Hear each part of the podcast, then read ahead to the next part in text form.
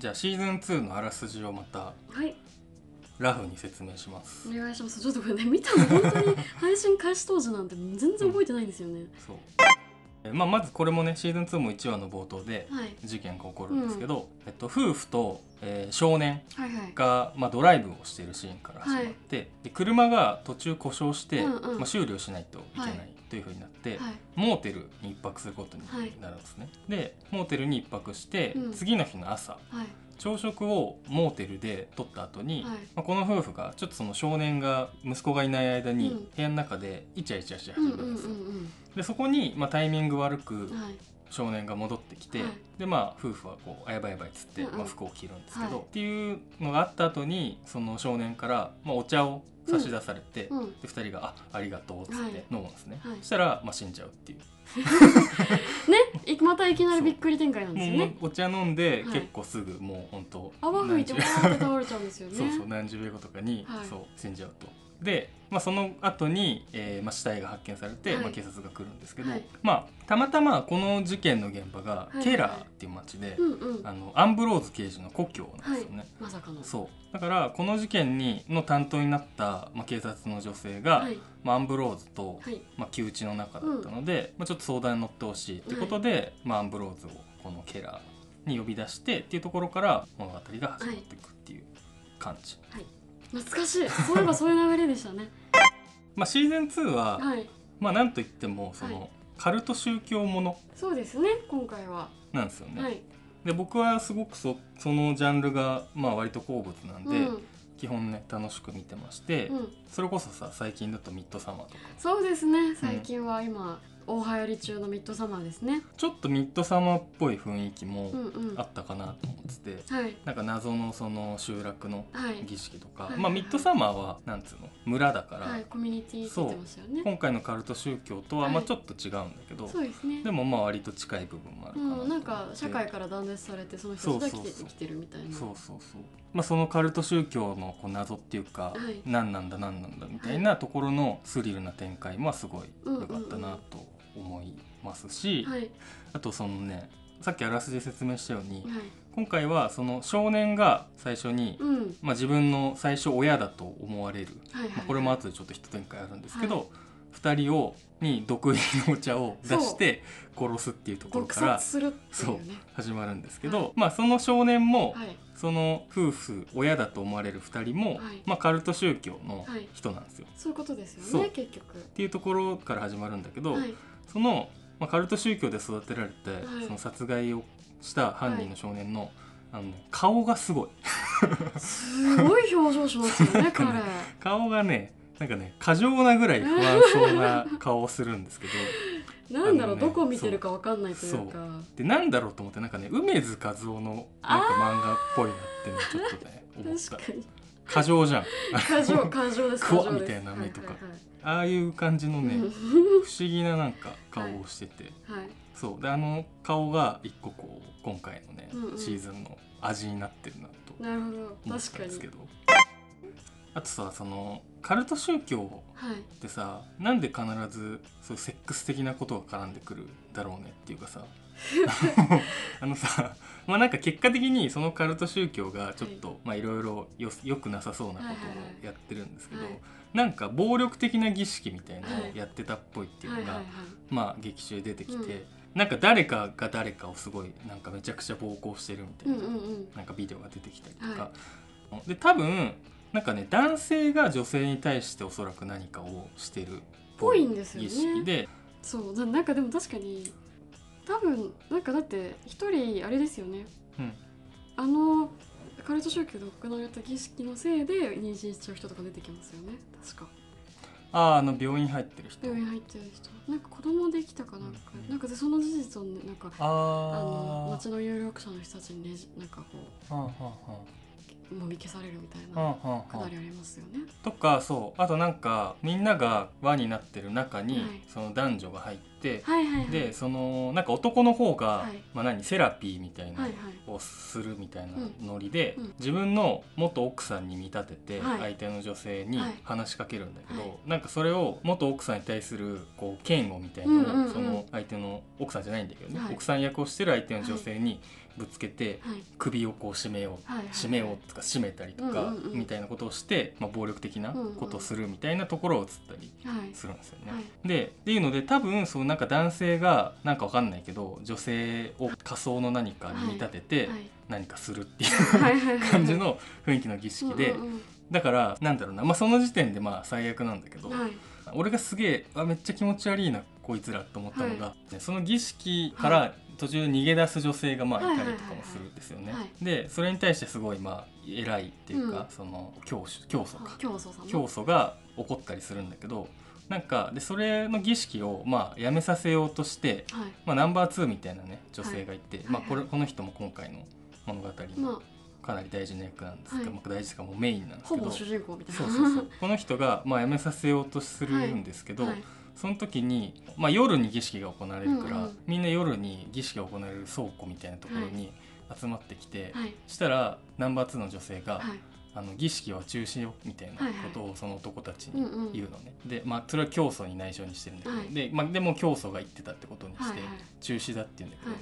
なんかそれに対して男が3人ぐらいではい。そこに来てたんだけど、はい。なんで中止なんだみたいなすごいこすうごいよね。歯向かってくるんだけど、はいめちゃくちゃ気持ち悪いなと思って。要はさその自分の性的はい。欲望を満たすためなんだけど、うんけどそれをなんか儀式っていう名のもとにはい。なんか正当化して、して。かつ自分も多分自分に対してもそれはきっと正当化してて、本来ならレイプみたいなことしてるんだけど、これは儀式だっつって、はい。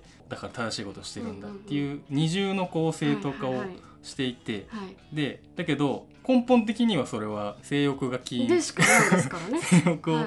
元にやりたいと思ってるから、はい。その儀式をなんで中止するんだっていうはいことに対してなんか怒るのが、うん。なんかもう性欲でしかないなと思って、うん。あの必死さがね気持ち悪い めちゃくちゃ大の大の大人っていうかいい年した男が、うんてかまあ別に何歳でもダメなんだけど、はい。おっさんたちがそのため気持ち悪い性欲を満たすためになんかその儀式によねよね現れるっていうのが、はい。まあ、めちゃくちゃ気持ち悪いなって思ったっていう。それ自体が相当だね。そう。だからなんでそうねカルトっていうとうん。なんかセックスが絡んでくるんだろうっていうなんでなんか思うんだけどだからまあ最悪の組織なんでね、はい。本当潰れるべきだなっいやて潰れるべきでございましたよ。思ったりとかね、はい。やっぱシーズン1がああいうなんだろうな例えばこうお家の問題だったりとか、うんうん。ドラッグの問題だったりとかなんかいろいろ出てくると思うんですけど、うん今回は割とカルト宗教っていう部分に、うんうん。あのフォーカスされててうん。でし逆に言うと、ん。シーズン2はそのカルト宗教って一つの答えがあるんで、うんうん。1ほどなんかその真実にたどり着くまでのじらしがないというかあなんかこうカルト宗教ってなんかきっと悪いことがあったからこういうふうになっちゃったんだろうみたいな、うん。なんか一個ちょっっと予想がついてしまう部分があるというか、うん。うん。そのせいでちょっと後半にねなんかまあこうだろうなみたいな終わり方になっちゃったというか、うん。なんかあの最後まで予想がつかないっていう部分がこうシーズン1で個人的にツボだったんで、ちょっとその辺のね子供が殺人を犯したという最初のうん。あうん。のすごく印象的なシーンとカルト宗教だったっていう以上の衝撃さがないというかなんかまあこの2点でうんもう十分ひどい話なんですけど、うん。なんかちょっと聞いたことある感じというか なんかきなんだろうな。え何これっていう衝撃度がなくて、新鮮さみたいなのが1よりうんうん。ちょっとなんか印象として薄かったなみたいな。あとさシーズン1の場合って、まあ、その記憶を埋める女っていう副題だったっていう通り、はいその主人公のコーラがはい。徐々にこう自分の記憶をはい。取り戻してって、うん。でそれがそのまま物語の中で回想シーンとしてはい。流れて、で見る側はそれで、あこういうことが起きたんだって知っていくスタイルだったけど、はい。なんかシーズン2の回想シーンってはい。別に誰の記憶でもないただのああまあ事回実想が流れる感じだから、なんかそこもやっぱシーズン1の方がはい。やっぱうまかったよねってういうん。演出と個して。は、人的なものにちゃんと見えましたからねシーズンあ2は別にただそれが誰の記憶とかではなく流れるっていう、確かに、うん。なんかその辺はねそうだから結構後半とか特にそこははい。感じたかなっていう、ああそうですね、うんそうですね。えだから多分シーズン2を先に見てたら、うん。全然こんな風に思わなかったと思うんですよ、うんうん。なんかシーズン1があまりにもよくできてたのかなって。そうだね。そう。あとねやっぱりシーズン1とまた比べちゃうんですけど、うんなんだろうな、うんカルト宗教がどんな悪いことをしてたんだっていうのがうんやっぱななんだろうな一番気になるところ、で、うん意外とそこがさらっとしてしまったというかなんかその大人の中で起きた悪いことっていうのは分かるんですけど、子供ジュリアンに対して一体何が行われてたかっていうのがあんまり出てこないうんんですよ。例えばか彼がなんでその両親と思われるあの二人を殺したのかとかがあてこない？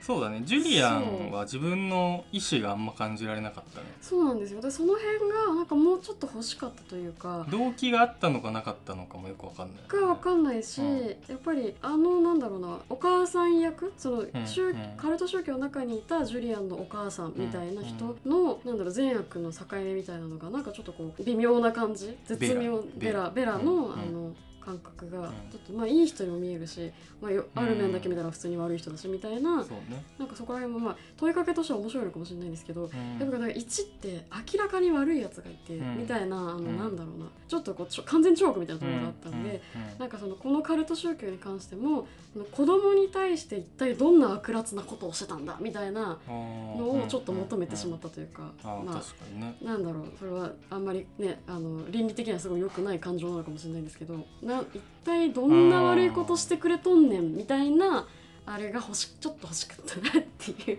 まあねまあ確かいいことじにだからゃないんですけど別に。その良くない儀式をしていて、はい。はいその儀式をまあそのベラがはい。なくして、はい。その組織を改革したっていうところで、結構カルト組織の謎みたいなところは、一旦そこで終わっちゃってて。それで解決されたことになっちゃうんですよね。だから確かにねだからはい。ベラがさ、何の音がも受けない感じじゃん最後。そこはどうなんだろうっていうのははい。あるよね、なんかだってジュリアンにまあだからそこがまず描かれてないからわかんないんだけど、はい。はいおそらくジュリアンにはいやらせたわけでしょ、そういうことなんですよ。よ。あのどういうやり方なのかを直接やれと言ったわけではないにせよ、はい。すり込むように教えたのか普段からそうそうだから普段からそれこそ、はい。そういう教育はいを刷り込んでて、はい。まあ、そもそもあの毒殺するっていうのはさはい。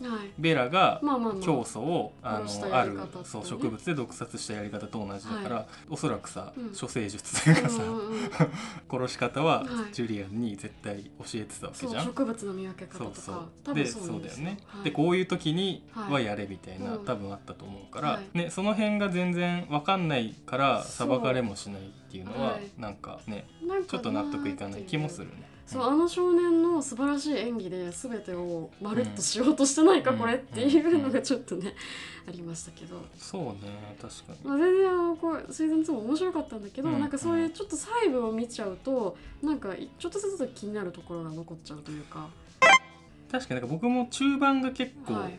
マックスだったかも、うん。面白さの。まあマリンっていうさ、はい、まあ、これあんまあらすじを詳しく説明してないんで次々多分 突飛な名前が出てくるんですけどまあもう見た前提で話していくと、はいまあ、マリンが、まあ、はいちなみにマリンはあのマインドハンターのホールデンの彼女役の人があの演じて。るん超ですけど絶美人ですよね。かつなんかちょっとねエキセントリックなエキセントリックでちょっと闇を感じる素敵な女優さんですけど。でこのマリンが、まあ、このねカルト宗教に、はい。まあ、入ってっちゃって、はい。である日失踪してて、はい。どこに行ったのか分かんないって状態になってて、うん。でこのマリンの親友が、はい。まあ、今回タッグを組むはい。アンブローズタッグを組むはい。刑事の女性なんだけど、まだ刑事の女性はうん。マリンをずっと思ってて、うん。だからマリンが消えてしまったことうん。にもショックを受けてるんだけど、うんうんうんだからマリンの真相も解こうっていうのも一個あって、でマリンが見つかるんだよね。うん、見つかるんですよ。で。なんなんなら見つかるんですマリンが死んでたと思ったマリンが、まあ、見つかりで自分のね子供を取り戻しに行くみたいなくだりなんだけど、あの辺とかもさだからさっき言ったさシーズン1は本人の記憶の回想でっていうのでうまいって思ったけどさ、はい、なんかマリンが登場した後はさ急になんかあのマリンのシーンだけなんか 別でまた勝手にあの僕らはあの起きてることとしてうん。見せられて、そうですね。誰もなんかだからマリンがすごい変なこととかをしてるんですけど、うんうん、なんつうんだ誰もなんか急に知らない人出てきて急にまあなんかめちゃくちゃ行動するなみたいなのでちょっとうまく説明できないけどなんかちょっと違和感があったはいんですけど、あとその説明っぽすぎちゃうんですか、あそれはあるかもね、はい。でしかもせっかく見つかったマリンがまたすぐ死ぬっていうのも。すぐ死ぬんですよ。で あれも、あれえーって感じで。えー、これはジュリアンと一緒にす楽しく過ごすみたいな流れじゃないの？みたいな。そうなんかそうあそこで確かにに。なんか死ぬのはうん。なんかちょっと都合いい気はした、うん。しかもちょっとなんか揉み合った末みたいなさ、はいはいはいはい。殺意はないけどみたいなさ、そこもずるいですよねでもなんかうーんって感じ、なんか確かにど何かに視点が欲しかったかもしれないです、うん。ベラなのかジュリアンなのか。そうだね。なんかもうちょっと主観的な部分が確かに欲しかったなっていうのはありますね、そうだね。まあ、そういう意味ではねうん。シーズン3私5話ぐらいまで見たんですけど、うん。ちょっとそのような雰囲気が戻ってきてる気もするのであら。楽しみです実は、うんうん。シーズン3すいませんシーズン3の話をして。ちなみにさアンブローズさんが今回さ、はい。まあ、自分の故郷にそうですね。っていう話ではい。結構アンブローズがはい。シーズン1の時から様子がおかしいじゃないうん様子がおかしい。様子がおかしいです。それのまあ真相真相というか何があったのかみたいのがちょっとこう今回描かれるんですよね、まあそれもね完全に判明するって感じもない。そうなんですよ、うんうんだからもうちょっとなんかアンブローズもん何かありそうな感じがするんで、そうっすまあ、4まで決まってるということで、うんうん。どっかでアンブローズ編がっつりやるんじゃないかなって気も。そうっすね。いやなんかねもうちょいでちょっと残念だったのは僕も。はい。シーズン2はシーズン1ほどアンブローズの変態っぽさが なんかなかったかなっていう。そうなんか変態さの理由が語られてしまうと、うんうんうん。なんだろうその辺もね薄れちゃいますからね。あなんかもうちょいねもうちょいなんかシーズン1ぐらいはい。ネトっとしてそほしかったです。うやばそうな感じで言ってほしかったなってなりましたけど。確かに。変質的でしたからねそうそう。ね。だからねこのやっぱ主人公の刑事もおかしいっていうのがうん。はいこのシナーのいいとこだったので、はいはいはいまあ、シーズン3以降ね、はい。またその要素も復活というかさらに増してると僕的には嬉しいんですけど、まあ、その辺はね、うん。見てもお楽しみでございます。そうですね。まあそんな感じで、はい。まあいろいろ話しましたけど、はい。まあでも面白いですねやっぱり。あの、うん。このまま見続けたいと私はすごく思ってます。そうですね。あとあのそうだ。サクッと40分とかで見れるのがいいそれが良い。そう。本当に素晴らしいです。そんな感じでじゃあはい。今回は。はい。ありがとうございました。ありがとうございました Thank you.